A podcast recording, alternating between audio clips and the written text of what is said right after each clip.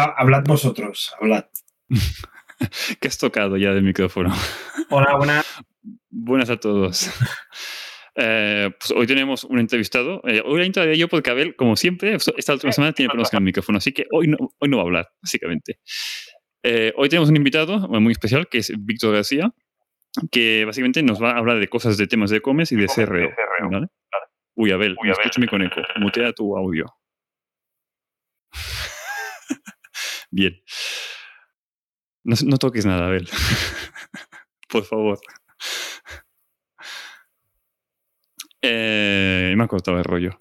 Eh, bueno, Víctor, preséntate, por favor. Bueno, pues antes de nada, daros las gracias por, por darme la oportunidad de participar en nuestro programa. Eh, soy Vicia Parra, soy Head of Marketing en Grupo Todo Luminosos y llevo más de siete años en el sector de marketing digital. Soy una apasionada de marketing, de la tecnología, muy, que muy friki. Me inicié en esto cuando tenía 20 añitos, creando mi primera web en WordPress, investigando qué era esto del posicionamiento SEO, etcétera, para crear un, un proyecto que tengo actualmente, Freakelitex, que es una web eh, friki sobre cine, videojuegos, anime, que fue un poco mi campo de experimentación y de, de aprendizaje. Y desde entonces hasta ahora he llevado diferentes proyectos, sobre todo trabajado por cuenta ajena, en la empresa actual llevo cuatro años y la verdad pues que con muchas ganas de, hablar de, estos temas de mejora conversión, de posicionamiento, etcétera, porque creo que sobre todo el CRO, que ahora lo explicaremos, es algo que mucha gente desconoce y que, que creo que es algo muy necesario hoy en día. Y en la empresa por cuenta ajena entiendo que trabajas de esto, de CRO, básicamente, ¿o no? Eh, o sea, actualmente dirijo el departamento de, marketing digital, entre otras cosas hacemos CRO, y anteriormente me encargaba sobre todo de la parte SEO, analítica digital, entre otras cosas, pues también hacíamos todo este tema de, de, de experimentación, o sea que al final sí que tengo bastante experiencia en ese background eh, de la parte de marketing más técnica. Vale, sigues enlazado, enlazado un poco el tema de experimentación. ¿Qué tiene que ver esto con el CRO y con temas de marketing y de e-commerce? Pues al final el, CRO, de sus siglas, que es Conversion Rate Optimization, es básicamente una metodología que permite a cualquier negocio digital, desde un autónomo hasta una gran empresa, optimizar la, su web, la conversión de su negocio para mejorar la rentabilidad. Al final nos encontramos en que eh, hay muchísimos sectores que ya están eh, totalmente eh, colapsados ¿no? De, de, muchísimas webs, no es como hace 10, 15 años que tenías una página web y eras casi el único, ¿no? Y a poquito que hacías, pues ya te diferenciabas. Ahora mismo, al final hay muchísima competencia. Cada vez los usuarios se han vuelto más exigentes, pues con temas de mobile, eh, experiencia usuario, etcétera. Y entonces al final lo que, lo que esto nos lleva es que eh, si no tenemos una buena experiencia de usuario, si no tenemos todos los procesos optimizados, vamos a tener una baja conversión. Entonces, por mucho que nos metamos y nos empeñamos en, vamos a hacer una campaña de email marketing, vamos a gastar no sé cuánto dinero en publicidad, vamos a estar desperdiciando el dinero porque va a haber una serie de ineficiencias en nuestra web que van a lastrar esa conversión, con lo cual la rentabilidad va a ser muy baja. Quizá, pues si no mejoramos nuestra web, vamos a poder estar en pérdidas y realmente que nuestro proyecto, que es una pasión y que queremos vivir de ello, no podamos por, por esta serie de, problemas en la web que a lo mejor decimos, no, tenemos una, tengo una plantilla WordPress que está muy optimizada, muy tal, pero realmente está teniendo problemas graves de, en el proceso de compra y estamos consiguiendo que, que muchos usuarios no terminen esa compra. Y lo que comentabas en base a la experimentación, básicamente es uno de los pasos que luego los podemos desarrollar si queréis, que básicamente es eh, sí. al final todo base científica, no es prueba, error, prueba, error y medir. Entonces, de esta manera es como conseguimos eh, mejorar la conversión. No existen recetas mágicas ni nada de eso, ni voy a aplicar esto funciona en todas las webs, sino al final es coger obviamente ciertos tips, ciertos aspectos eh, generalistas que en la mayoría de casos funcionan, pero es probarlo en tu web, medirlo y ver si funciona o no.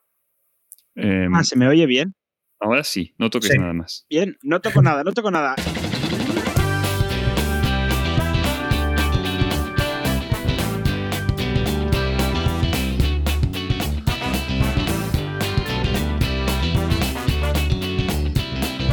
Esto es Webificando, el podcast de Side Projects.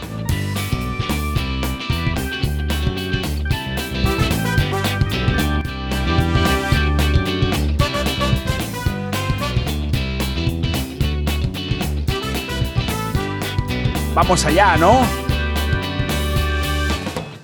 Hola, buenas, bienvenidas y bienvenidos a Weificando. Hoy estamos con un crack que conoce de, bueno, ya lo habéis oído, una mini intro.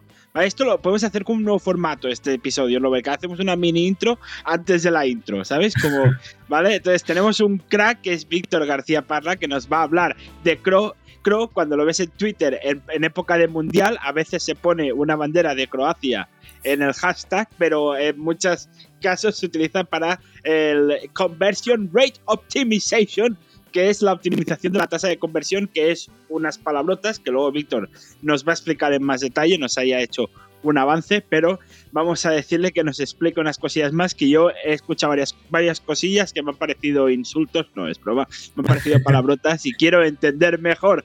Y también es experto en SEO, obviamente, porque claro, muchas veces una cosa va de la mano de la otra, de hecho, primero quizás necesitas el SEO para llegar a tu cliente y luego optimizar la tasa de conversión para que acabe comprando. Entonces, una cosa también va de la mano de la otra. Pues aquí eh, Víctor eh, nos lo va a contar y es que además Víctor es fundador de un portal que, mira, yo no lo conocía, pero lo he conocido a raíz de tu venir que me pareció muy interesante, además, lo ver a ti que te gusta el manga y estas cosas, yo creo que te va a interesar, que es Freaky Elitex, que es un, un, portal bastante conocido y yo creo que ahí ya empezaste a hacer tus cosillas de SEO en, en los inicios. Eh, eh, hoy, hoy, ya nos explicarás, porque yo como he estado sin sonido, no sé lo que le has explicado a Robert, así que puede ser que esté diciendo sí. algo y tú le has dicho lo contrario. Eh, pero bueno, nos irás explicando todas estas cosillas en, en, esta, en esta entrevista, además de hablar de otras cosas que me has dicho que podemos hablar de otros temas que tú ya me irás soltando, eh, obviamente, mm. sin problema. Pero antes, pero antes, ¿Qué necesita todo SEO que se aprecie? Pues claro, dominios. ¿Y dónde puedes encontrar el mejor servicio para gestionar tus dominios? Pues obviamente en Don Dominio. Con su plataforma de gestión de creación propia podrás manejar fácilmente desde un dominio hasta miles. Si aún no lo has probado, aprovecha el descuento que tenemos aquí en Webificando, que es con el código Webificando DOM y con el código Webificando Host. Con el primero tienes un código, un, un descuento, un 30% al dar de alta un dominio y con el segundo un 30% de descuento al de alta tu plan de hosting básico. Así que podrás registrar el dominio al de alta hosting básico con 30% de descuento, que ya lo he dicho, pero como lo he leído lo he vuelto a decir, no pasa nada. A ver, eh, respira, Abel. Deja hablar a la gente. No, ya está, ya está, ya está, ya está, ya está ya vol volvemos al podcast. Es que tenía que hacer todo esto para hacer también la promo, ¿no? Mercado. Claro, eso sí, hay que aprovechar. Te, te, tú te pones a, a, tú das la bienvenida. Hola, ¿qué tal, Víctor? ¿A qué venimos a hablar? Yo la que da, ¿no? Eh, sí, eh, en la, en la, perdón, Di. Sí, por, por, comentar un poquito lo que decías de, de la web. Eh, sí, al final fue eh, mi proyecto de, de, entrada en este mundillo del marketing. Yo estaba estudiando informática, estaba eh, terminando segundo de carrera y no me veía mejor pues ocho horas programando. Sí que me gusta trastear, etcétera, pero como que no... no Además, segundo de carrera es chunguillo, ¿eh? Segundo de carrera sí. en informática. Sí, la verdad que hay ciertas estructura de datos, sistemas sí, base de datos, redes, sí. etcétera. Que, Arquitectura, que... todas estas cosas. Mm. Y, y, entonces, pues sí que, como al final yo me encantaba el tema friki, videojuegos, anime, etcétera, pues la verdad que surgió la oportunidad de, oye, pues ¿y por qué no empiezo a hablar sobre ello? Me creo un blog, etcétera. Entonces, ahí ya surgió la cosa de investigar un poquito qué plataformas hacía, había, descubrir WordPress, cómo funcionan hostings, etcétera. Para al final probarlo en, uno mismo, eh, ver cómo puedes optimizar una plantilla, etcétera. Entonces, al final, eso me llevó a, paralelamente, porque yo estoy muy loco, al final, a, mientras seguía con la carrera, eh, empezar a formarme, en este caso online, para poder compaginarlo, pues un máster de marketing digital, etcétera. Porque al final eh, descubrí que era lo que realmente me apasionaba y era como, oye, no voy a esperar otros dos años a hacer la, a tener la carrera, a hacer prácticas, etcétera, sino que voy a reenfocar ya mi carrera de esta manera. Entonces, al final, todo lo iba experimentando en esta web y a su vez, pues eh, me, fui formando en ello y al final, pues ha sido la, la mejor manera de, de, aprender, el poco a poco ir incrementando el tráfico de la web, etcétera, y luego ya pues eh, reorientar mi carrera, pues desde ese momento pues ya hacer las prácticas primero en una agencia de marketing digital, etcétera, porque al final vi que, que esa unión de tecnología y de marketing era lo que, lo que me gustaba, me, me venía bien ese bagaje técnico y a, aplicado a, pues a, al mundo del marketing. Um, ¿Qué oído un melón? Si me quiere contestar o no. Sí, sí, ¿Qué dime. opinas del tema de la formación? O sea, hacer cursos de universidad o cursos de lo que sea para el tema de esto de SEO, marketing, o es mejor me meto en un proyecto y aprendo sobre la marcha. Hombre, yo creo que las dos cosas son buenas en el sentido de si sabes aprovecharlas. Creo que hay formaciones más completas que otras, eso es obvio, que buscando una buena formación te puede ser muy útil, sobre todo para adquirir pues un poco de, de contenido global, también ver las diferentes disciplinas y cuál te puede gustar más, pero sí que es cierto que es lo de siempre, igual que si vas a la universidad, tomas apuntes y te quedas en lo teórico, pues al final tienes que experimentar. Si en vez de buscar trabajo al principio, quieres experimentar por tu cuenta, creo que es algo súper bueno mientras vas aprendiendo a aplicarlo, sobre todo al final el SEO, que no necesitas un gran presupuesto como si tienes que invertir no sé cuantísimo en publicidad, ¿no? Al final me compro un dominio, una plantilla, no sé qué, voy probando, escribo sobre cosas friki, sobre moda, sobre coches, sobre lo que realmente te interese. Creo que es la mejor manera de poder compaginar ambas cosas. Es verdad que pues, hacer ciertas formaciones te permite como tener un aprendizaje teórico, etcétera, más rápido y luego ya lo aplicas a un proyecto tuyo. Para mí, creo que es lo mejor. Es verdad que este tipo de formaciones en general no están regladas porque son muy nuevas, no es como una carrera tradicional universitaria pero bajo mi punto de vista sí que hay, sí que hay ciertas formaciones que son muy buenas. Otras es verdad que dan lo básico y, ya está. Sí, sobre todo por eso que comentas de que la velocidad del cambio, o sea, que es tecnologías muy nuevas o cambios que son constantes en este mundillo, que no sé hasta qué punto la universidad puede estar un poco anticuada. O sea, una cosa de hace dos años quizá ya no, no es útil a día de hoy. Google te cambia el algoritmo y te jode, básicamente. Exacto. Es que al final eh, es muy difícil que pueda haber una carrera universitaria de marketing digital en que, se dé todo día a día. Al final, por eso surgen cursos, másters, etcétera, que, al final privados, pues que pueden cambiar el plan de estudios mucho más rápido, que al final te pueden formar pues profesionales eh, que, están en el día a día. Al final, yo cuando me, formé, pues tenía, tenía profesores que al final pues tenían sus webs, eh, tenían sus proyectos, etcétera. Entonces, de esa manera creo que se puede adaptar la formación mucho más rápida, porque es verdad que no es como si estudias historia, pues que es la que es, y si estudias historia clásica, pues quiero decir, tampoco puede cambiar mucho el plan de estudio, pero aquí en estos aspectos es que es fundamental, porque al final Google no funciona de una manera eh, diferente al año pasado, ahora que por ejemplo Google Analytics 4, pues ya tienes que quitar la versión anterior, eh, porque el año viene va a dejar de funcionar, entonces si te están dando la versión anterior o etcétera, pues mm, de poco te va a servir si luego te pones y dices, no, pues es que esto funciona de otra manera. Entonces, al final, es la única manera de, que puedan ofrecer un plan de estudios eh, realmente adaptado. Y luego eso, el, el, tú probar, porque es lo que comentábamos, que está muy bien la teoría, pero realmente hasta que tú no te pones a trastear, te empiezan a surgir problemas, empiezas a investigar en tus apuntes o en foros o preguntas, etcétera, realmente no, no estás aprendiendo, porque al final la teoría es maravillosa, pero luego los problemas van surgiendo por mucho que sepas, claro. Totalmente. Es enfrentarse, ¿no? ¿Se me oye bien? Sí. sí, sí, Vale, es que ha habido un momento mientras tú hablabas que me ha hecho tonto, entonces he, deshabilitado el auricular, o auricular, ¿vale? Entonces, eh, os, voy a ir preguntando de vez en cuando, o si en algún momento ves que se me oye mal, me, avisáis, ¿vale? Vale. Eh, ¿Tú en cuánto tiempo llevas en el SEO? Llevas tropocientos años, ¿no? Llevas como... Sí, o sea, desde el SEO empecé de manera eso, indirecta, creando contenido sin tener mucha idea, pues tendría unos 20 añitos, ahora tengo 28, o sea que sí, siete años y pico puedo llevar, que, me inicié pues eso, al principio con SEO, gestionando redes sociales, pues para generar esos, esos contenidos frikis, pues memes, eh, noticias. es que hace ocho años el SEO no es lo que es ahora el, SEO era cosa de gente friki, sinceramente. O sea, hace ocho años, para mí, ¿eh? O sea, yo lo veía como algo muy friki.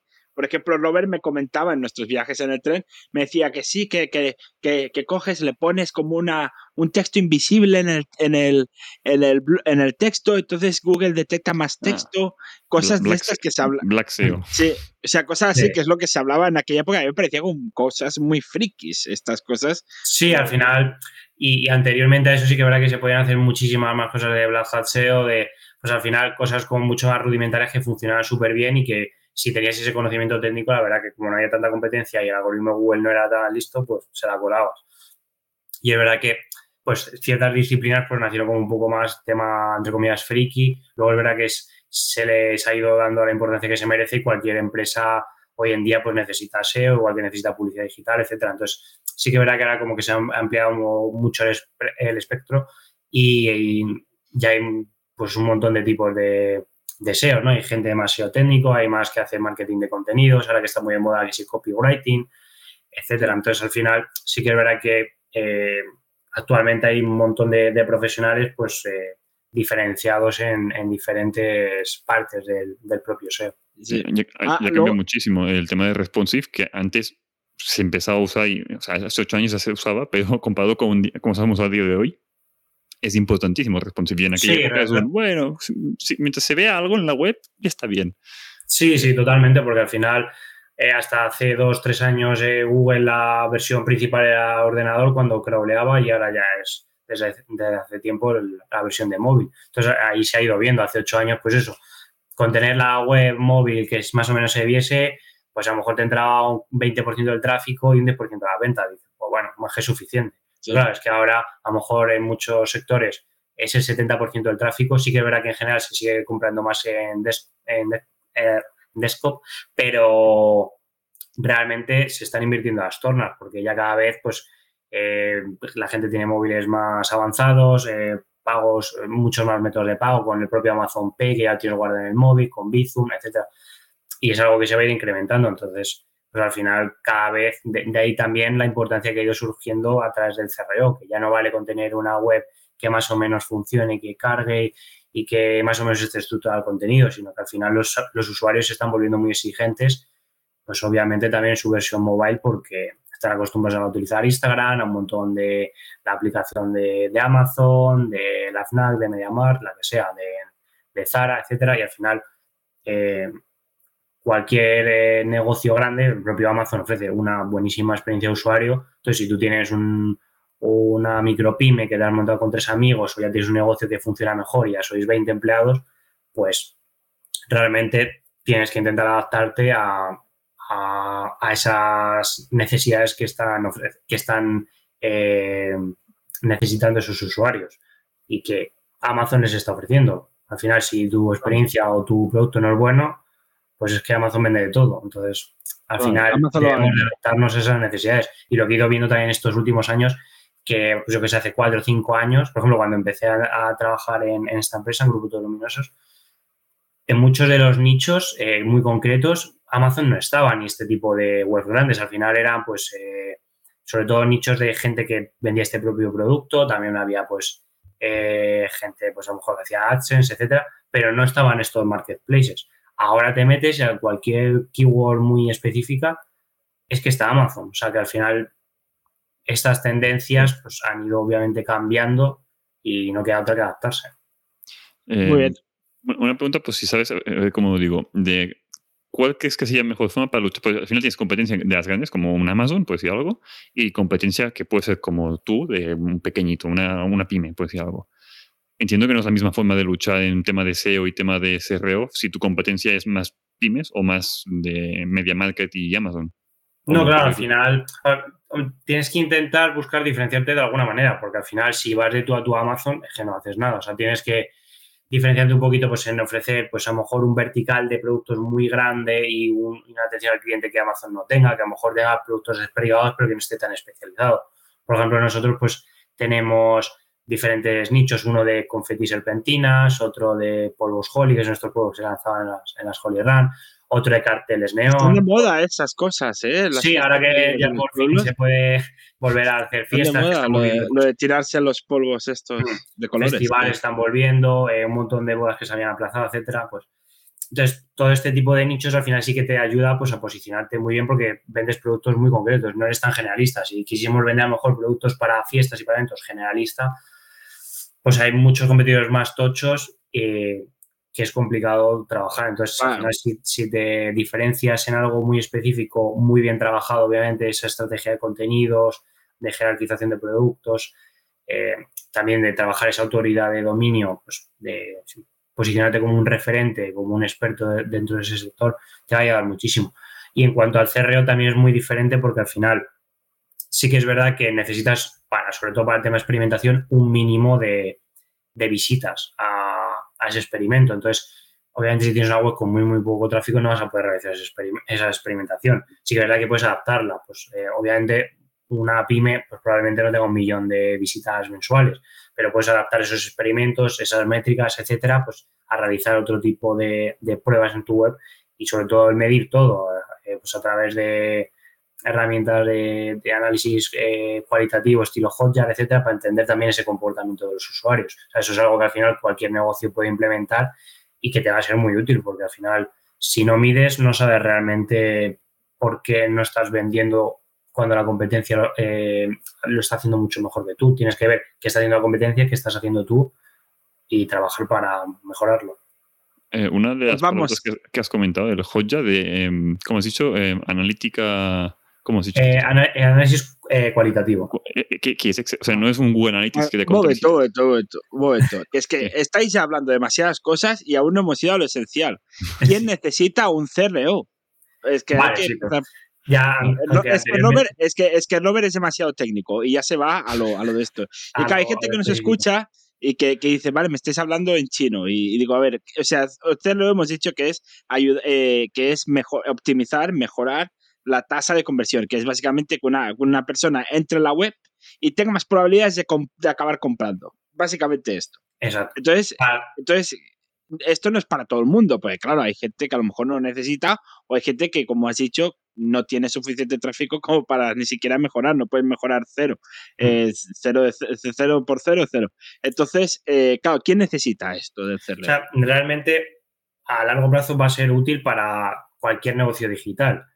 ¿Por qué? Porque al final es una disciplina transversal que va a afectar a todos los departamentos, porque no es, aunque esté dentro, entre comillas, del departamento de marketing, pero al final va a afectar a IT, porque al final, dependiendo del tipo de, plataforma que uses, de un CMS estilo WordPress, PrestaShop, desarrollo propio, va a ser muy diferente, va a afectar a negocio, porque al final la parte de negocio va a querer, obviamente, eh, hacer más eficiente todos los procesos, etcétera, va a afectar a diseño, porque al final eso va a hacer que la experiencia Todos tienen que estar en acorde claro, entonces al final va a ser todos los departamentos trabajando conjuntamente para ello. Y, va, y al final es algo que tienes que aplicar a todo el proceso, es decir, desde la primera fase, que es esa fase de adquisición, obviamente, si no tienes tráfico tienes que enfocarte en ella, pero ya con ese propio CRO estás diciendo, vale, no tengo tráfico, obviamente si no tengo tráfico no voy a tener ventas y te enfocarías en esa fase. Al final enfocas en todo el funnel, desde esa fase de adquisición en el que pues, captas usuarios, SEO, publicidad digital, email marketing, etcétera, esa segunda fase de consideración, que básicamente es que los usuarios van eh, navegando pues, en tu web, en la competencia, van comparando precios, etcétera, y van viendo pues, cuál es el negocio o el tipo de producto que mejor encaja con su, con lo que, con su necesidad. Esa tercera fase, que sería la propia fase de conversión de método tarjeta y compro, y luego también la muchas veces olvidada, la, última fase que es de fidelización. pero espera un momento, antes de ir a toda fase. ahora sí se te Sí. Ahora sí. ¿Se me bien No, mal. ¿Ah? No sé qué has tocado. Mal. Eh, pues, pues lo, lo tú. Vale. Em, eh, las fases que has comentado es en plan un embudo de ventas, básicamente. O eso, no, no son embudo de ventas bien, bien. Eh, ¿Cómo se llama? Sí, sería al final un funnel de conversión, sí sí, la, última fase, que es fidelización, está dentro de un embudo de ventas, ¿no? Porque ya ha vendido, entiendo. No, pero bueno, en ese funnel, digamos, de conversión, ese servicio postventa sí que lo podemos incluir y, es, y creo que es necesario incluirlo por, por eso mismo, porque al final un usuario que compra, eh, si, yo qué sé, compra ropa, ahora se compra un bañador para el veranito y luego en Navidad necesita ropa de invierno para hacer deporte, pues realmente eh, va a irse a otra web si no te recuerda, si no has hecho estrategias de fidelización, pues a través de contenidos en redes sociales, a través de descuentos exclusivos eh, por email marketing, etcétera. Entonces, y es lo que se dice que al final, si un usuario eh, nuevo te compra, te va a valer seis veces más que si retienes uno antiguo. Por lo cual, esa importancia de meter en ese propio funnel de conversión esa estrategia de fidelización, que muchas veces se olvida en el proceso pero que también es, todo un mundo y que hay que trazar esas estrategias y esas mediciones para realmente intentar retener el máximo número de clientes posible, sobre todo en, sectores muy recurrentes como la moda, alimentación, etcétera. Y esto de fidelización he visto, mm, o sea, en plan, iba a decir tonterías, pero no son tonterías, o sea, son, chorras de implementar, pero que te repercuten económicamente, en plan de eh, cuando sea el cumpleaños de la persona, porque cuando se registra marca su edad, le envías un mail la semana antes de, hey, que es tu cumpleaños, tenemos un 5% de descuento en nuestros productos. Y la sí, funciona al final. Parece eso lo que dices tonterías, pero son pequeñas acciones que se notan. No sé si lo seguiré haciendo, por ejemplo, la Tagliatela, pero la semana de tu cumpleaños tenías como un 50% de descuento. Entonces, ibas con la familia y te salía a mitad de precio. y hay un montón de, negocios que también hacen eso de descuento exclusivo pues, por la semana de tu cumpleaños en 15%. Entonces, son pequeñas acciones que realmente hacen que digas, oye, podría terminar comprando. O, por ejemplo, eh, si eres un cliente eh, pues que compra recurrentemente, pues que hagan descuentos exclusivos de X tipo de productos que solo puedes acceder si eres de X nivel. Eso también lo hacía McDonald's, de subes a plata, a oro, y entonces puedes desbloquear como descuentos exclusivos.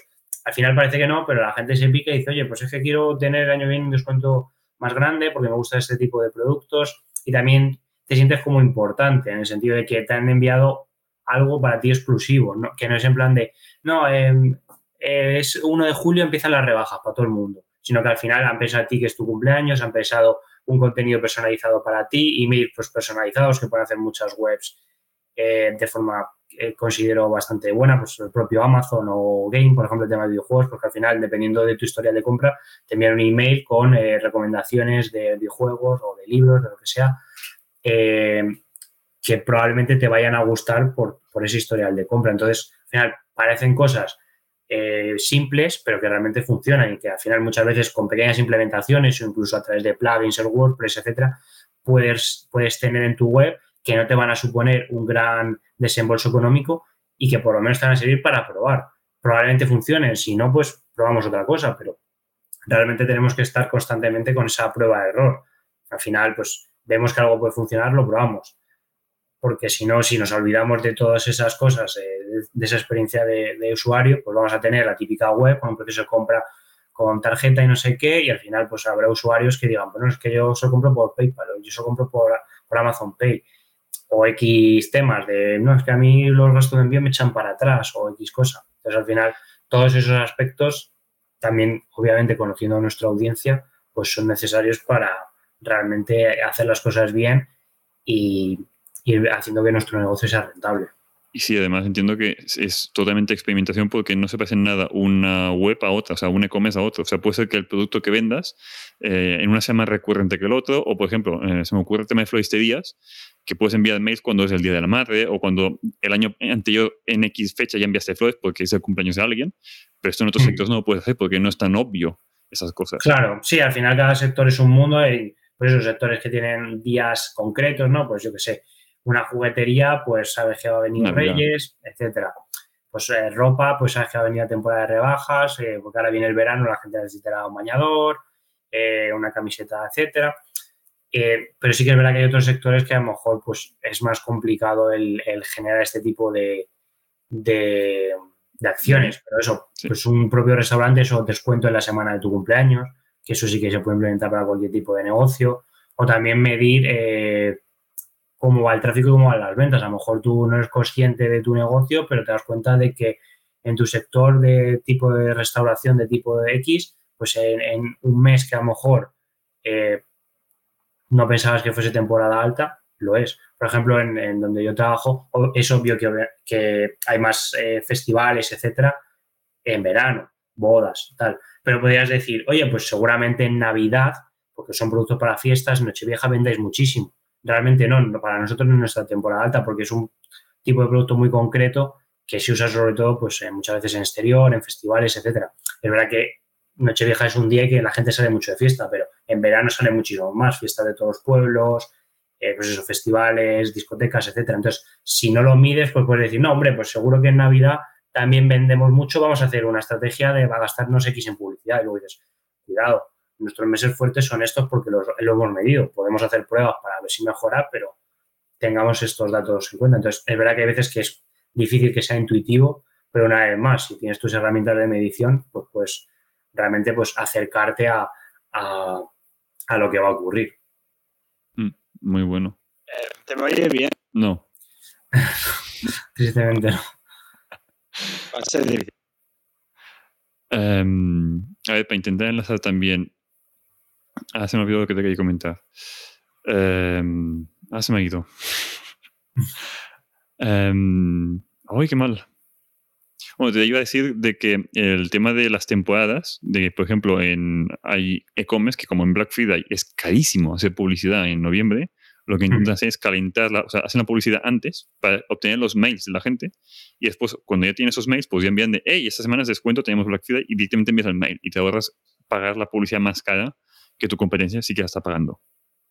Vale, pues realmente sí, puedes hacer ese tipo de estrategias o hay gente que, que ha, ha hecho un play Black Friday o igual que hacen los Amazon Days, pues intentan hacer otro tipo de, de inventarse, entre comillas, una semana para hacer la competencia. Y, y- y es por esto, porque al final ciertos momentos pues, de Black Friday o ciertos, ciertos momentos de Navidad, etcétera, la publicidad pues se dispara. Quizá, pues, por mucho que vendas, no te está saliendo rentable porque estás teniendo un coste tres veces más caro de lo normal. Entonces, al final tienes que hacer esas estrategias para, para poder adaptarte. Pues, por ejemplo, PC Componentes lo hace muy bien. Se ha creado sus propios días eh, en que hace descuentos exclusivos eh, en un momento diferente de su competencia. Al final genera mucho branding, mucho, eh, mucha visibilidad y eso les sirve para diferenciarse, crear días de descuentos propios, que la gente esté atenta y que al final esa publicidad no les haga tan cara ni esté tan saturada como el propio Black Friday, que también lo trabajan, pero al final crean como estrategias paralelas en diferentes momentos para realmente pues poderse un poquito diferenciar de, la competencia. Y no depender únicamente de un, entiendo, de un único día. Claro, sí, porque al final sí que es verdad que cuando no estaba tan de moda Black Friday, pues bueno, hacías cosas y funcionaban muy bien. Pero en el momento en el que todo el mundo se sube al carrito y, y ya eh, tienes que estar sí o sí, pues claro, al final los precios eh, se disparan, la visibilidad cada vez más cara, cada vez hay más competencia a nivel SEO. Por ejemplo, PC Componentes es que en el momento en que termina Black Friday, ya están trabajando el Black Friday para el año siguiente a través de contenidos, a través de estrategias. O sea que, claro, dices, no, aquí hago una semanita antes cuatro cosas, no. O sea que al final hay una planificación exhaustiva porque al final hace cinco años no, pero es que ahora hay una competencia brutal en, esas épocas. Entonces, eh, que surjan estrategias paralelas, pues para diferenciarte a través de descuentos exclusivos o de otro tipo de visibilidad, de sorteos, ¿no? Que por ejemplo también, también está muy de moda y por ejemplo el mismo PC Componentes lo hace muy bien. Eh, realmente funciona pues para, para fidelizar clientes o para atraer a otros nuevos. Entonces, el, a ver cómo digo, el CRO, cuando tienes competencia, tiene mucho sentido, pero si no tienes competencia, em, ¿sabe? es para cualquier tipo de empresa en ese sentido. O sea, aunque no tengas apenas competencia, ¿vale la pena invertir en CRO o no? Sí, porque al final, eh, aunque sea un nicho, a ver, competencia, bajo mi punto de vista, siempre va a haber. Sí que es verdad que es- siempre se encuentra algún nicho muy concreto que a lo mejor se ha puesto muy de moda en Estados Unidos y que a España casi no ha llegado y hay muy pocas empresas que están vendiendo, pero al final siempre viene bien, o sea, incluso para nichos de, de, de Amazon, aunque tú no vendas directamente el producto, porque al final, si yo consigo 100.000 visitas al mes al 1%, dices, pues estoy facturando 10.000 euros al mes, por poner un ejemplo. Dices, vale, pues es que tengo poca competencia y lo estoy haciendo muy bien. Sí, pero al final estoy dejando muchos usuarios que se vayan por problemas de conversión. Pues si al final hago muchas pequeñas acciones que obviamente van incrementando un 5, un 10% la conversión de lo que tenías, pues pasas del 1% al 2% con el mismo tráfico, con esas 100.000 visitas. Pues en vez de 10.000 euros facturas 20.000, pues para ti increíble. Si tienes un nicho que, que con tres amigos que facturas es eso, o un pequeño negocio que has montado con tres socios y consigues facturar el doble con esas pequeñas acciones que has ido haciendo, genial, por mucho que haya poca competencia. ¿Cuáles son esas pequeñas acciones? ¿Qué, qué pequeñas acciones se pueden hacer así que nos puedas explicar? Bueno, pues las típicas, pues por ejemplo, en la ficha, de, si eres un e-commerce, en la ficha de producto, pues eh, cambiar ciertos aspectos, el botón de compra, el call to action, las imágenes de producto, adaptar a lo mejor ese botón a que, que esté anclado para que cuando hagas scroll sea todo el rato visible, el ir realizando pues eh, cambios en el copy, etcétera. Si por ejemplo estamos cambiando, o sea, si estamos realizando campañas de publicidad, lo típico, una landing page que captas un lead para luego intentar que, que te compre. Pues igual, si tú le llegas a una página en la que no queda muy claro la propuesta de valor, las imágenes son un churro, etcétera, pues también podemos enfocarnos en ir cambiando pequeños aspectos de esa landing page. Puesta de valor, Para- que es la descripción del producto y tal, no para gente como yo un poco más tontita. Claro, sí, la descripción de- del producto, el call to action en el sentido de lo que pone en el botón, pues si es suscribirse, de poner lo típico suscribirte a la newsletter, la propia imagen o, o vídeo de producto o servicio, eh, temas que, por ejemplo, eh, afectan sobre todo en productos más caros, ¿no?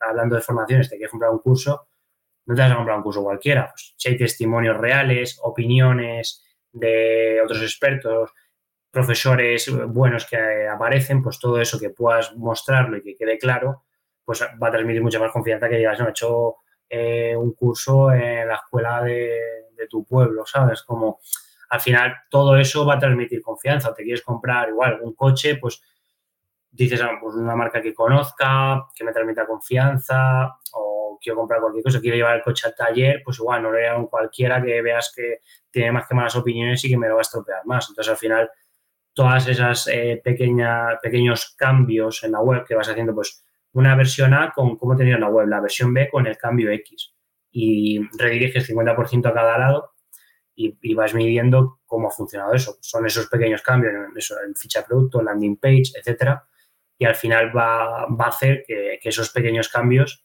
pues, mejoren y en el caso de que no mejoren, pues los descartas y pruebas.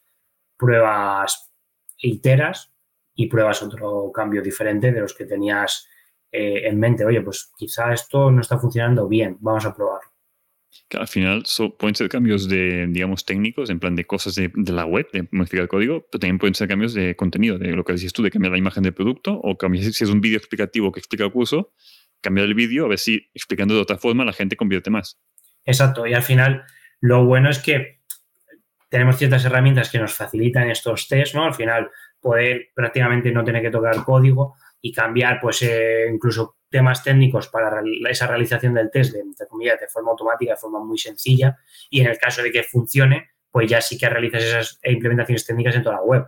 Que sabes hacerlo tú, lo haces tú. Que no, pues contratas ahora o hablas con la agencia de desarrollo y ya te lo implementa de forma global. Pero esos pequeños cambios, teniendo unos conocimientos más o menos básicos, vas a poder realizarlos tú en muchas ocasiones. Por lo cual, también esas herramientas te, te dan esas facilidades para esos cambios tanto a más técnicos. El botón de Apple Pay, ¿no? El, el, botón de Apple Pay, para mí, a mí a veces me, o sea, compro más cuando tengo el botón de Apple Pay. Sí, hay veces que ahora que está muy de moda Bizum, ya cada vez más comercios están implementando este modo de pago que parece que entre amigos, oye, pago yo las cañas, se ha puesto muy de moda y que te ofrezcan también esa posibilidad, pues la verdad que es algo eh, que, que, se está demandando. El propio Amazon Pay, pues mucha gente tiene el Prime, ¿no? Y quiere comprar un negocio externo, pues que, te, que puedas iniciar ya sesión con los datos y ya tengas metida tarjeta, etcétera, pues también facilita eso mucho. O cosas que pueden parecer tonterías, pero por ejemplo, comprar como invitado. Yo si quiero comprar una web nueva, que no sé si voy a comprar en más ocasiones, y me haces meter otra contraseña, que luego no sé si me voy a acordar, meter 400.000 datos, pues me da pereza. Y a lo mejor voy a Amazon, que ya tengo toda la cuenta y la compro. Entonces, dices, pues son tonterías, sí, pero no, lo has medido y dices, hostia, pues es que hemos metido eh, que puedes comprar como cliente invitado y es que estamos mejorando la conversión del 1 al 1.20, por poner un ejemplo. Pues joder, es que es un 20% de, de, cambio por esta tontería que has implementado que te puede haber llevado X tiempo y un desembolso económico si tú no eres desarrollador de, de no mucho. Y realmente te puede tener eh, una repercusión a nivel económico bestial. Entonces son esas pequeñas cosas que pues investigando, ir viendo en la competencia, ir leyendo, que las implementas y que te da unos resultados eh, increíbles. Hay veces que ocurre lo contrario y que piensas que puede funcionar mejor y a lo mejor realmente no ha cambiado nada o incluso has empeorado. Pero es lo bueno que pruebas en una URL en concreto de forma sencilla y si no, pues tiras el test abajo y a una vez hayas medido y hasta y dejar la web como estaba. ¿Y qué tipo de herramientas usáis? O sea, ¿Cuáles recomendarías tú, o menos para empezar, la gente que se Vale, pues para, para empezar, bueno, primero es, esas recomendaciones de antes de ponerte a trastear, ya tener ciertos datos, cierto histórico de datos para poder eh, tomar esas decisiones. Lo típico que siempre se recomienda, pero que es verdad, Google Analytics, fundamental, porque es que nos va a permitir conocer muchísimos datos eh, de nuestros clientes, de cómo están eh, qué URLs están visitando, qué están comprando más, etcétera. Incluso podemos crear propios funnels, ¿no? O, o medición de X botones. Al final nos, va a permitir con Web Analytics y con Tag Manager implementar un montón de cosas. Que esa sería una herramienta cuantitativa, que así aprovecho y, y explico lo que antes habíamos comentado, que es, eh, te explica cuántas eh, personas o cuánto se ha hecho una acción. Y luego estarían herramientas cualitativas, que es el comportamiento de los usuarios, es decir, conocerlos mejor cómo están navegando nuestra web. Por ejemplo, recomendaría Hotjar. Es una herramienta muy económica que puede ser muy útil para cualquier negocio digital porque al final mide grabaciones de usuarios, puedes ver mapas de clics, mapas de interacción, etc. Entonces, con eh, una herramienta cuantitativa y una cualitativa podríamos ya tener como un contexto general de datos para realmente ver qué funciona y qué no. Y luego para el propio testing, pues podemos tirar de otra herramienta gratuita de Google, que es Google Optimize. Antes de ir al, testing, eh, de Google Analytics, em, ¿qué datos nos quedas? Porque claro, Google Analytics te da con muchos datos, te da otros 300.000 datos. Pero ¿cuáles son aquellos más interesantes que dices? Mira, quédate con estos, número de visitas, cuándo te visitan, de dónde te visitan, yo qué sé, lo que sea. Pues al final, si queremos hacer cosas sencillas, no hace falta que nos compliquemos creando KPIs súper complejos. O sea, realmente podemos comparar con el mes anterior o con el año anterior, dependiendo si es, si, porque claro, si es temporada alta o no, pues no puedes comparar con el mes anterior. Tendrías que hacer justo con junio de 2021. Y ahí ver, pues, eh, visitas, pues tanto de los diferentes canales, cómo nos ha ido la publicidad digital, el SEO, etcétera. Obviamente, pues, eh, cuánto hemos facturado, pero también podemos ver pues, temas de porcentaje de conversión. Oye, realmente a lo mejor estamos viendo que el SEO nos funciona muy bien, pero las campañas en Facebook Ads, el porcentaje de conversión es mucho más bajo que la media del sector. Pues oye, a lo mejor tenemos que poner el foco ahí porque nos estamos dando cuenta de que hay un margen de mejora muy grande. Pues también podemos ver aspectos, pues eso, productos más vendidos en base a eso, hacer ciertas estrategias para destacarnos más en la web, eh, ¿Y esto Google te lo dice? ¿Te dice cuál es la tasa de conversión Google? O sea, ¿lo puedes ver allí? Sí, sí, claro, ves. Sí, ves eh, qué tasa de conversión tienes por canal, eh, por URL, etcétera. Pues al final puedes incluso acotar pues, categorías, pues en pantalones resulta que funcionan mucho peor que las camisetas. Oye, es por tema de pricing, porque estamos trayendo marcas que no interesan tanto, entonces de esa forma puedes poner foco. También te sirve para conocer un poquito mejor a los usuarios oye, a lo mejor estás generando contenidos en español y solo vendes en España actualmente y resulta que estás posicionando muy bien en Latinoamérica. a lo mejor te puedes plantear eh, internacionalizar a X país o generar contenidos mucho más del SEO local, ¿no? Para al final intentar captar solo tráfico de, España. Eh, te puedes dar cuenta pues de la tipología de usuarios, ¿no? Al final de, desde qué dispositivos te están comprando, navegadores, etcétera. al final eh, es, lo que dices, que hay muchísimos datos y obviamente hay que priorizar, pero al final, obviamente tenemos que basarnos en, en X KPIs, pues conversión, lo que estamos facturando, eh, visitas, etcétera, y en base a eso ya podemos trazar esas estrategias, ver dónde estamos teniendo una baja conversión o crear ese funnel de conversión en Google Analytics y darnos cuenta que llega mucha gente, mucha gente pasa la fase de consideración, mucha gente va a pasar la conversión, pero en el momento que mete la tarjeta se sale. O sea, visitan la ficha de producto, añaden al carrito, pero hay un porcentaje de abandono de carrito muy alto. ahí es a lo mejor donde tenemos que poner el foco antes que gastar pasta en publicidad. Entonces, al final, debemos de priorizar, sobre todo establecer cuáles son nuestros KPIs o cuáles son nuestros indicadores más importantes, tener ese histórico de datos y una vez ya los tienes, pues ya sí que te pondrías a, a realizar esa planificación de cambios en la web, experimentación, etcétera. Eso los carritos abandonados es muy interesante, porque además Gisela Bravo, que la entrevistamos hace mm. poco, nos dijo que eso lo podías automatizar, podías acabar haciendo automatizaciones para que automáticamente ir enviándole descuentos a la gente que ha dejado carritos abandonados. Y eso, y eso es una estrategia relativamente fácil de hacer, que muy pocos negocios hacen, y es que estás perdiendo un montón de dinero, porque al final mucha gente pues eh, dices, oye, voy a añadir estas tres prendas de ropa para comprarlas más tarde. Y las dejas ahí en el carrito y se te olvida Sí, los de Nike aún están esperando aquí. Yo les, yo les, yo les compré unas cosas. Te dejé el carrito ya abandonado. No me han dicho nada, no me han enviado nada. No, no hacen Nike. Oye, Nike, yo, yo, no, yo no tengo ni idea de SEO ni cosas de estas, pero yo esto lo sé, así que contratadme y yo lo claro, fácil. al final te, envían un descuento exclusivo recordándote que hace una semana dejó el carrito abandonado, a lo mejor se te había olvidado, y ya te habías puesto a, a mirar otras marcas y no te acordabas de ellos. Y dices, hostia, es verdad que tenía estas prendas que encima un 10% de descuento exclusivo y ya estaban muy bien de precio. Pues eso al final es un bajo coste económico y el número de horas de implementación y realmente, sobre todo si tu negocio tiene un alto número de carritos abandonados, que puedes estar realmente mejorando la facturación un montón. Entonces, muchas veces son eh, esos pequeños cambios que realmente repercuten mucho y, y cosas eso que, que quizá la competencia no está haciendo, que no todos los negocios hacen, que no es lo típico de un, banner o un pop-up de no sé qué, y que realmente funcionan muy bien. Claro, lo, lo que yo entiendo es tener claro dónde están los agujeros de la tubería Hmm. para, y luego valorar cuáles son los más fáciles de tapar para que tenga el- el- el- la máxima incidencia con el mínimo aporte Sí, justo. económico. Al final hay diferentes como metodologías de priorización. Una es la se llama ICE, que básicamente es justo lo que dice. Vamos a, una vez tenemos buscados esos agujeros en la tubería, vamos a intentar ver cuáles son los más prioritarios, es decir, cuáles creo que van a tener un mayor impacto económico. Oye, tenemos baja conversión, ¿qué va a ser mejor? ¿Optimizar la ficha de producto o cambiar cuatro tonterías estéticas en el blog?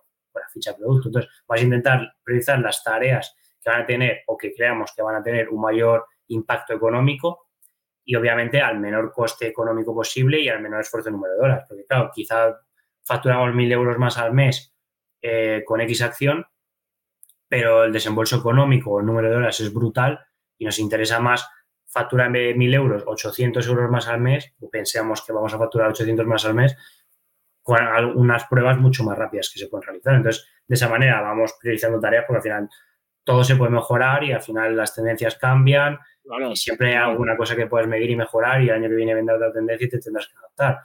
Pero claro, siempre obviamente priorizar en, en lo que tienes que hacer, como Sí. al final en, en el día a día de cualquier persona. Dices, hostia, tengo que responder emails, hacer no sé qué, hacer no sé cuánto. Vale, pero ¿qué es lo prioritario ahora mismo? Pues si me pongo a hacer Sí, todo, mira, no llego, no llego a todo ni Si alguien nos Entonces, escucha, sí. Pues me voy a dar un consejo, yo que no tengo ni idea, pero yo como usuario, que, que me pasa mucho esto, voy a dar un consejo, si alguien nos escucha y tiene un pequeño e-commerce, que ponga el botón de Apple Pay y el botón de Android Pay, que no sé si existe o no existe, eh, porque esto de no tener que meter la tarjeta es un paso muy importante, porque Sí, el, sí. el hecho de, hostia, tienes que meter la tarjeta, hostia, no tengo la tarjeta, la tengo abajo, bueno, es igual, luego lo hago.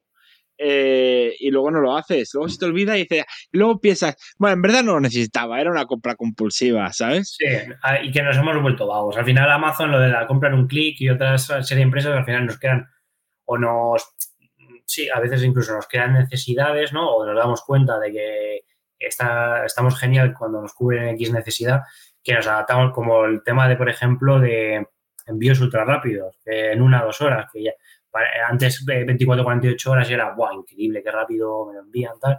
Y es que ahora ya te has quedado atrás en muchos sectores. Entonces, al final, los usuarios eh, van teniendo esas necesidades, van teniendo cada vez más exigencias, entonces eh, nos vamos volviendo cada vez más vagos, pues vamos a facilitarlo sí. porque tristemente si no nos compran a nosotros hay 200.000 competidores que si lo están haciendo mejor que nosotros, pues se van a llevar ellos las ventas.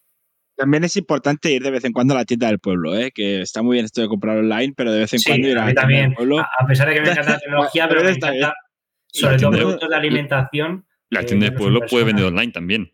O sea, También, también. Sí, claro. te puede enviar a casa en media hora, pues está En, al lado de en tu casa. bicicleta. Claro, es Sí. verdad, la tienda del pueblo puede enviártela a tu casa Sí, en bicicleta Y en, media en- hora. Aunque me encanta, pues eso, el tema de alimentación, comprarlo muchas veces más en persona, pero hay muchas webs eh, gourmet que ya se han adaptado a, eh, al, al mundo online, que lo están haciendo muy bien y que realmente, pues, con buenas eh, fichas de producto que se ven bien las características, se ven bien las imágenes, etcétera, pues, con buen servicio postventa, pues te llega perfectamente a casa lo que quieras comprar y que, te puedes adaptar perfectamente o con, a través de ese SEO local, ¿no? De, pues un restaurante, pues eh, te posicionas bien en internet para que la gente de la zona pues te encuentre y puedan ir a tu restaurante. Al final, muchas veces se hace lo que se llama la omnicanalidad, ¿no? De eh, parte tradicional, parte online y trabajarla conjuntamente para vender. Que no todo es siempre vender online, también puede ser llegar, eh, traer a gente a tu establecimiento y que te compren ahí o que consuman si es un restaurante, etcétera.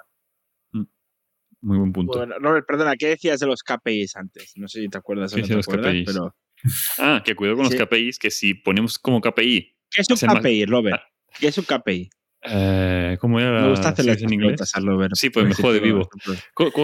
eran las siglas de que el KI... Sí, Key eh, Performance Indicator. Sí, son todos nombres raros. Que ¿Cómo, cómo, cómo, cómo? ¿Lo puedes volver a decir? Key Performance Indicator, si no me equivoco.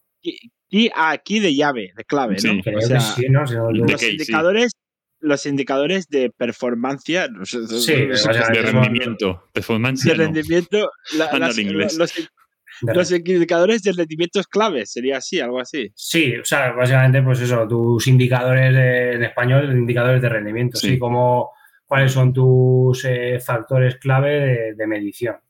Sí, exacto. Vale. Estás mirando para medir. A lo que quería eh, hacer, mm, inciso yo, era de que si tu, tu KPI básicamente es vender más, no facturar más, sino vender más, pues mm, haz un descuento del 90% y vas a vender un huevo.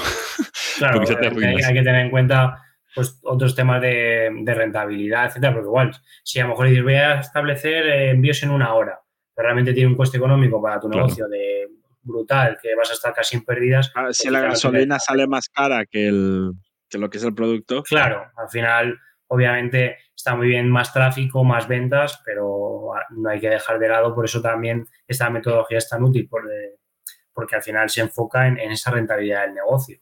De, vale, está genial facturar, pero al final queremos que sea lo más rentable posible. Vale, entonces, eh, hemos hablado de las cuantitativas.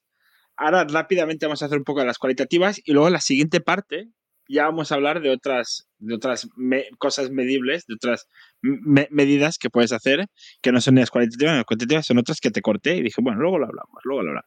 Y quería, y el, el hotjar, el hot, hot- ¿cómo, ¿cómo has dicho? Hot- Hotjar. Hotjar.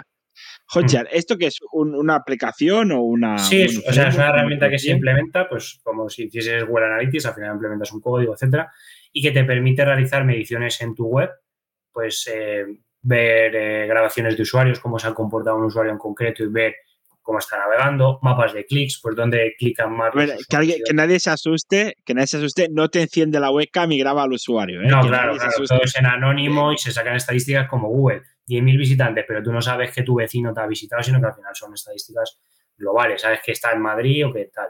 Entonces, al final, eso te sirve pues para entender mejor esos eh, cómo se comportan esos usuarios, ver posibles problemas de navegación, porque quizás has puesto una cosa que al ver a los usuarios te estás dando cuenta de que se están liando mucho, que en X proceso... El justo pop-up de la newsletter. Por ejemplo. El pop-up de la newsletter. A, a justo ser cuando sale el muy pop-up de la newsletter, la gente se va. Pues, pues eso. Sí, sobre todo si ya cinco segundos navegando ya te estás dando un pop-up. Claro, al final ya dices, oye, ya- No, o se pueden ver al cosas final- el menú desplegable, por ejemplo, cuando pasan el ratón por encima y ves que, qué está haciendo el usuario, que mueve el ratón, se vuelve para atrás, porque hay un botón de eh, ir a otra página y cuando pasa por encima se despliega el menú, lo tapa y es una mierda de usabilidad.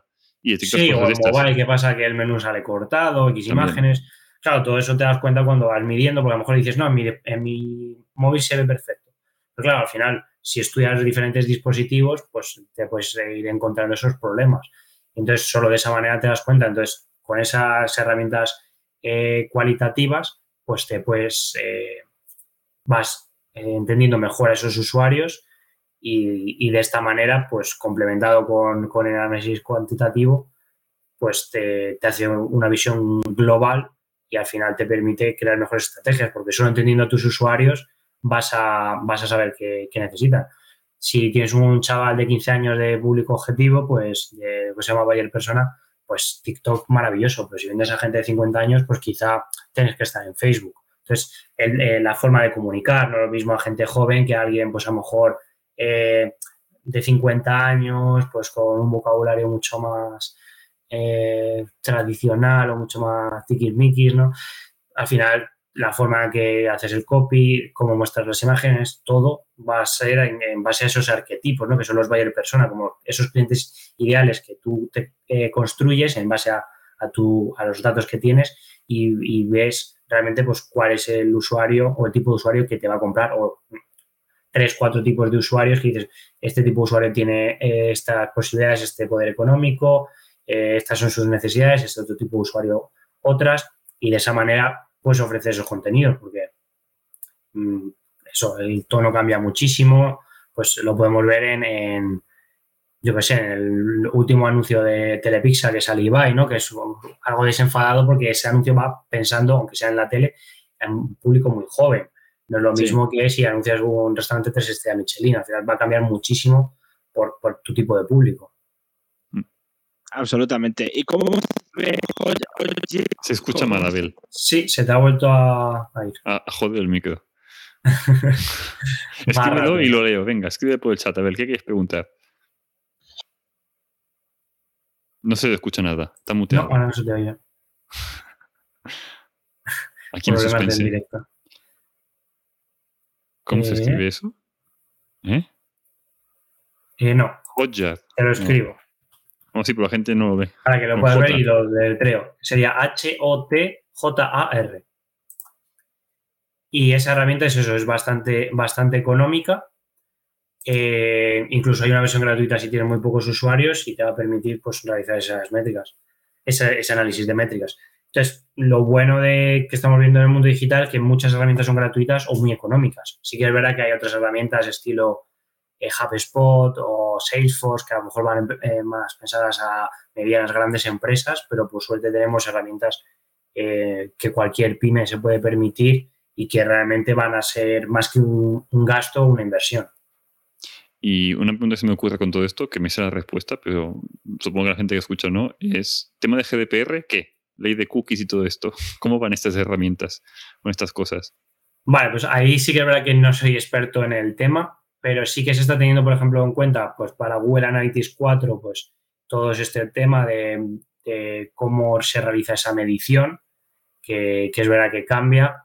Es verdad que, por ejemplo, temas de publicidad con todo el tema de, de la ley de protección de datos va a ir cambiando, en teoría, porque hay cosas que no se sabe si se van a implementar o no. Entonces, para cierta publicidad, sobre todo muy personalizada, que te sigue a través de cookies, etcétera, pues todo eso eh, es diferente, pero eh, sí que es verdad que, que en general se, se, las, las, herramientas, eh, etcétera, se van adaptando.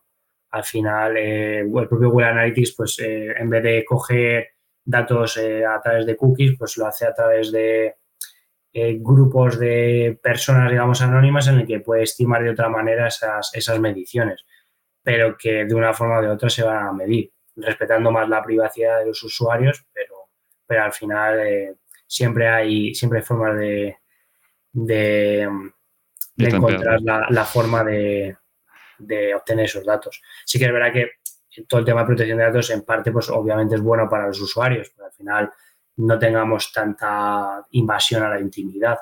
Pero también tenemos que tener en cuenta que muchas veces pues, simplemente te descargas una app en el móvil y vamos, estás dando a la marca de calzoncillos que llevas. Entonces, Quiere decir que también tenemos que verlo en contexto, que no es solo la publicidad en teoría invasiva, sino que una propia app gratuita ya los datos eres tú y que se lleva haciendo mucho tiempo y hay en algunas cosas a lo mejor los usuarios lo ven más claro y lo critican y entonces dicen, no, eh, descárgate esto o haz una encuesta en Facebook, ¿qué tal? Y luego te están cogiendo los datos para sacar no sé qué tema de personalidad y tal.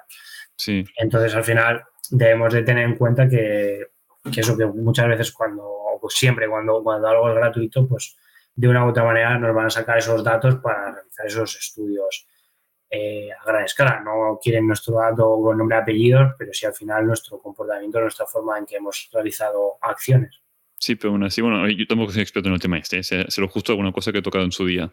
Google Analytics, Analytics la versión antigua, o sea, no la 4, que es la nueva que ha salido, eh, estás obligado a ponerlo del el banner de cookies para que la, la, la mm. gente acepte, porque si no, en teoría es ilegal en Europa que le envíes datos a Google, eh, aunque sean estadísticos, y bueno, en teoría hace poner el tema de cookies. No sé si con la nueva versión hace falta o no.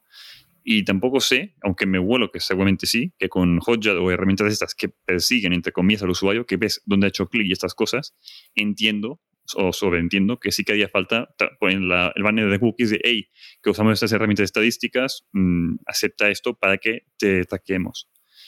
Pues en cuanto a Web Analytics, la nueva versión, la verdad que me pillas, no, no sé si, si es totalmente necesario o no, porque como al final eh, la duda. Realiza, realiza, la medición de datos diferente, pues la verdad que no, no, no te sé decir.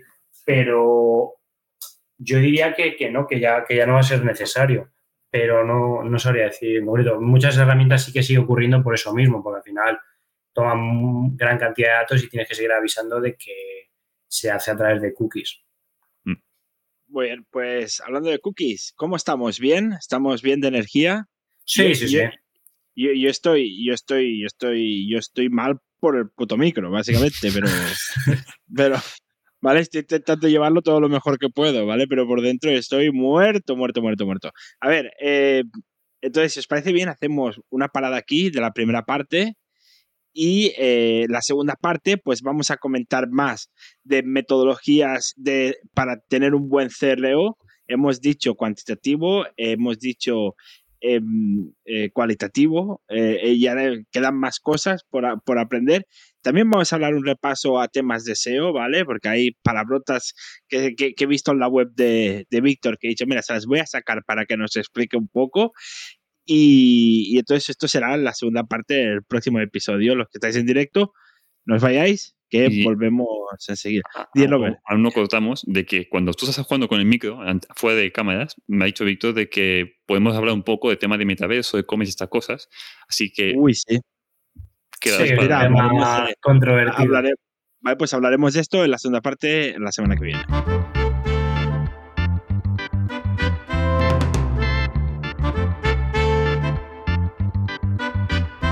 Ey, ey, ey, ¿sabías que las entrevistas de Wificando las hacemos en directo? Pues sí, las hacemos en directo tanto en Twitch como en YouTube y en Twitter. Así que síguenos en Twitch, twitch.tv barra wificandop, nos buscas en YouTube como Wificando y en Twitter wificandop.